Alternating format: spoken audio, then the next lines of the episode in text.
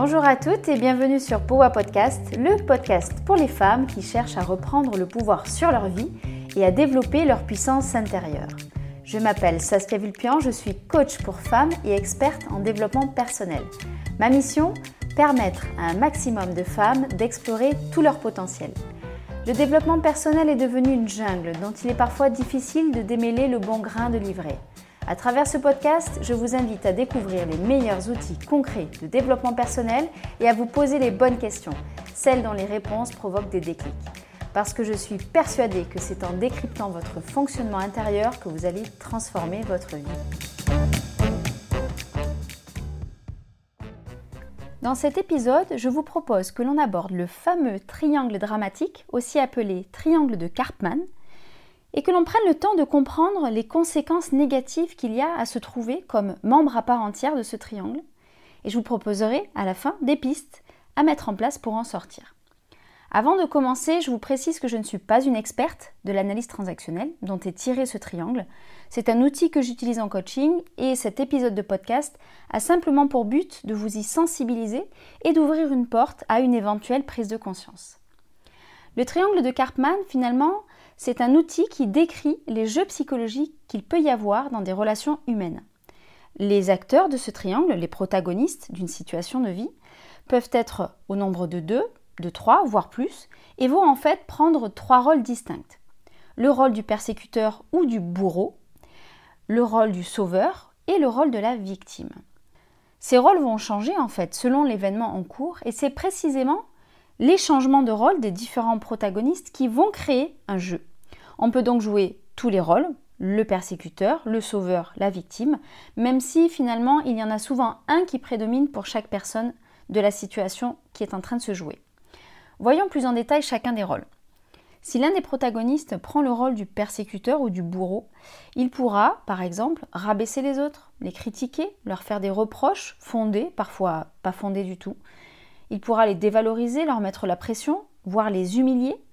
Il aura aussi du mal, le persécuteur, à reconnaître la valeur de, son interlocuteur. Il va également avoir tendance à instaurer des règles irréalistes dans la relation, un contrat peu clair, en ne donnant finalement pas toutes les informations nécessaires à son protagoniste pour passer à l'action. Et il aura tendance finalement à s'en prendre à plus faible que lui.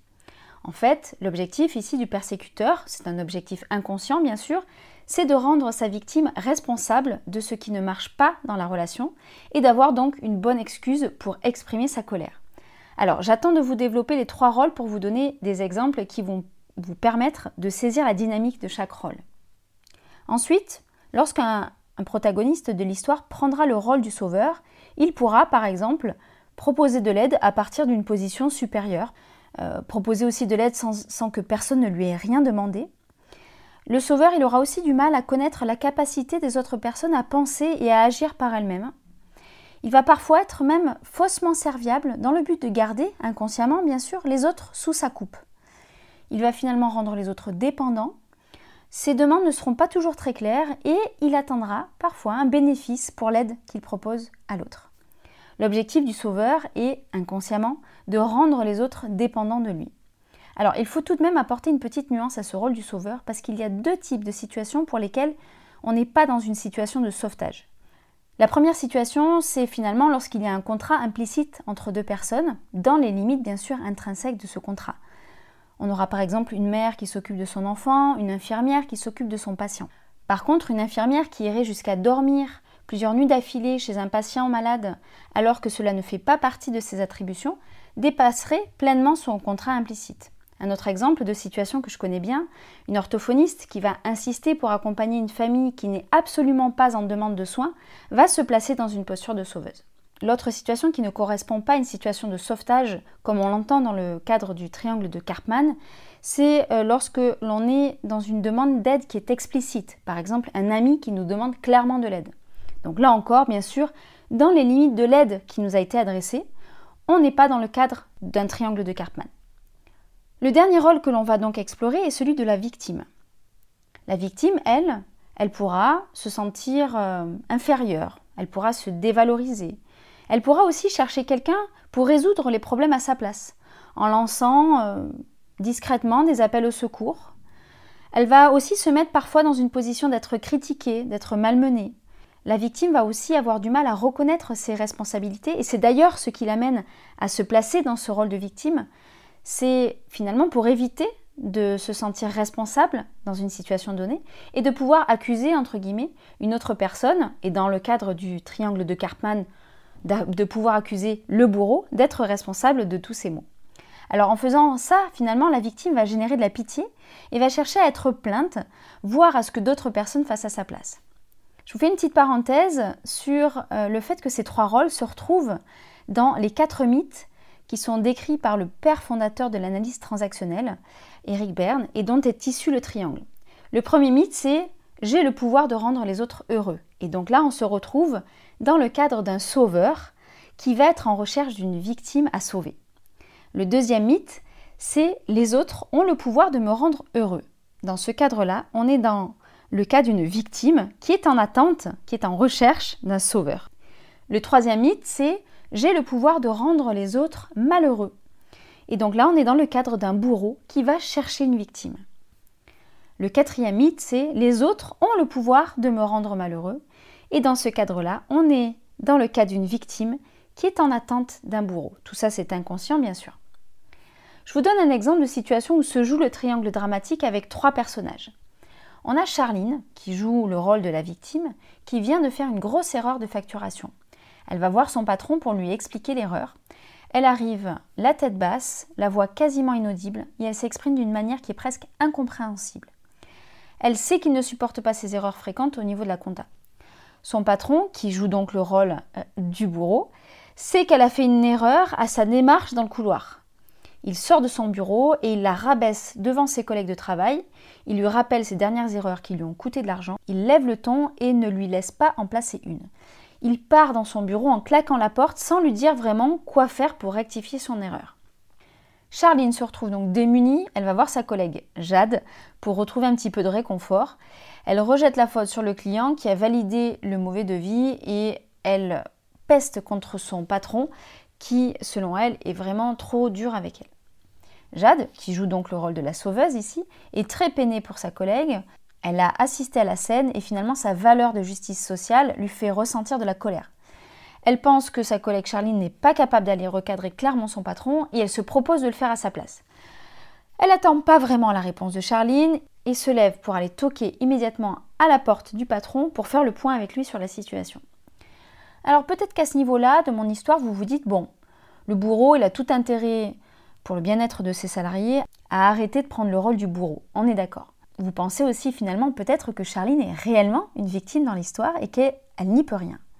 Vous pensez aussi peut-être que la collègue Jade est plutôt sympa d'avoir voulu soutenir son amie. Alors quel est le problème dans cette histoire finalement? Je commence mon explication en vous disant que pour jouer à un jeu, il faut être deux. Qu'est-ce que ça veut dire? Tout simplement que Charline subit certes la façon de faire de son patron, mais qu'elle adopte elle-même une posture qui la place d'office en victime. L'attitude qu'elle adopte lorsqu'elle vient lui faire part de son message, le fait qu'elle accumule les erreurs de compta, le fait qu'elle ne lui fasse pas part de ses besoins, de discuter avec lui dans son bureau et non pas dans le couloir devant tout le monde, le fait qu'elle ne retourne pas le voir pour lui demander clairement comment est-ce qu'elle peut faire pour rectifier son erreur, et le fait qu'elle aille voir sa collègue euh, Jade en accusant son client et puis en accusant aussi euh, son patron d'être le bourreau. En adoptant une posture différente de celle de la victime, finalement, Charline ferait un premier pas pour briser le jeu psychologique qui se joue là actuellement.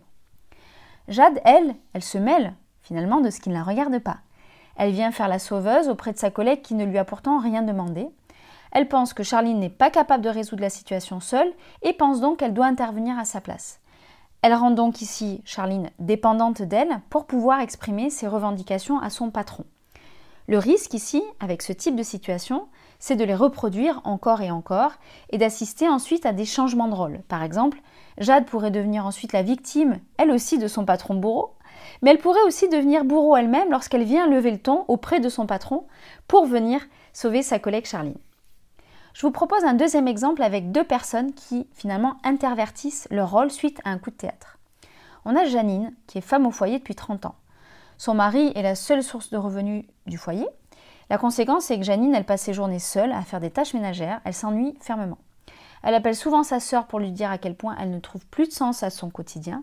Elle se positionne souvent en victime finalement aux yeux de sa famille et de ses amis. Paul, son mari, est tantôt son sauveur, tantôt son bourreau. Il se positionne en sauveur lorsqu'il rentre plus tôt du travail et lui fait comprendre qu'il lui a fait une fleur.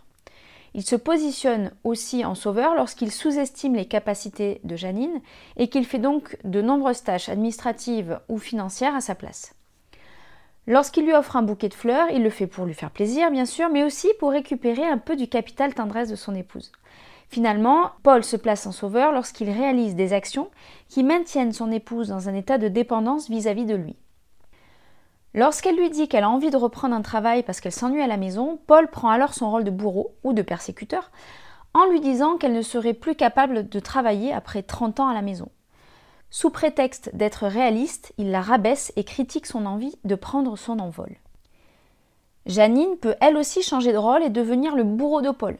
Lorsque la coupe est pleine et qu'elle a l'impression qu'il la met de côté, elle devient agressive, elle profite de conversations anodines pour sortir de vieux dossiers qu'elle n'a pas encore digérés.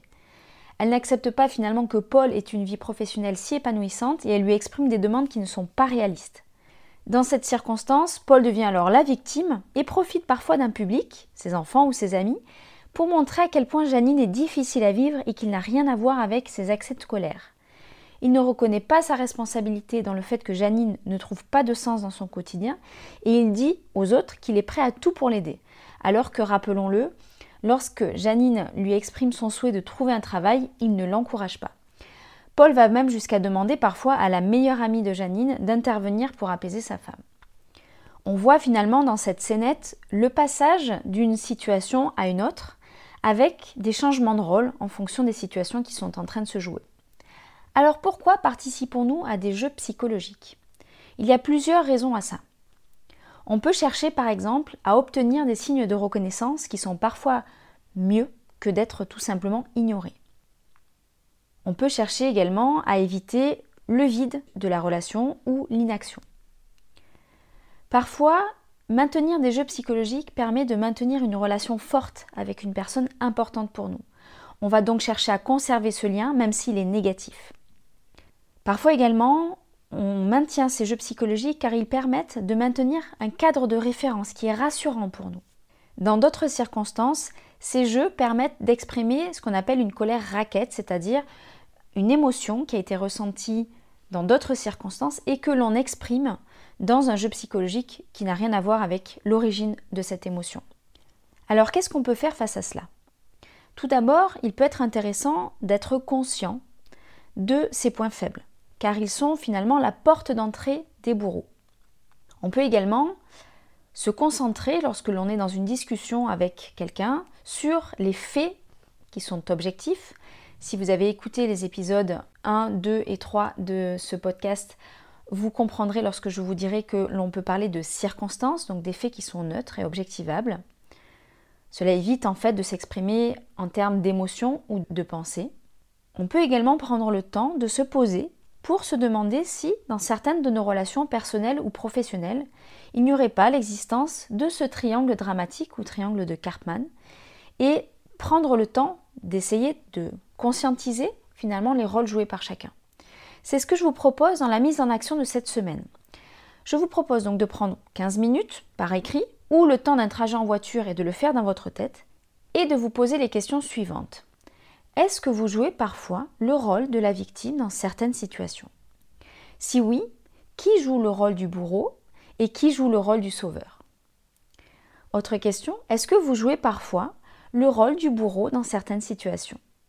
Si ça vous arrive, eh bien qui finalement joue le rôle du sauveur et qui joue le rôle de la victime?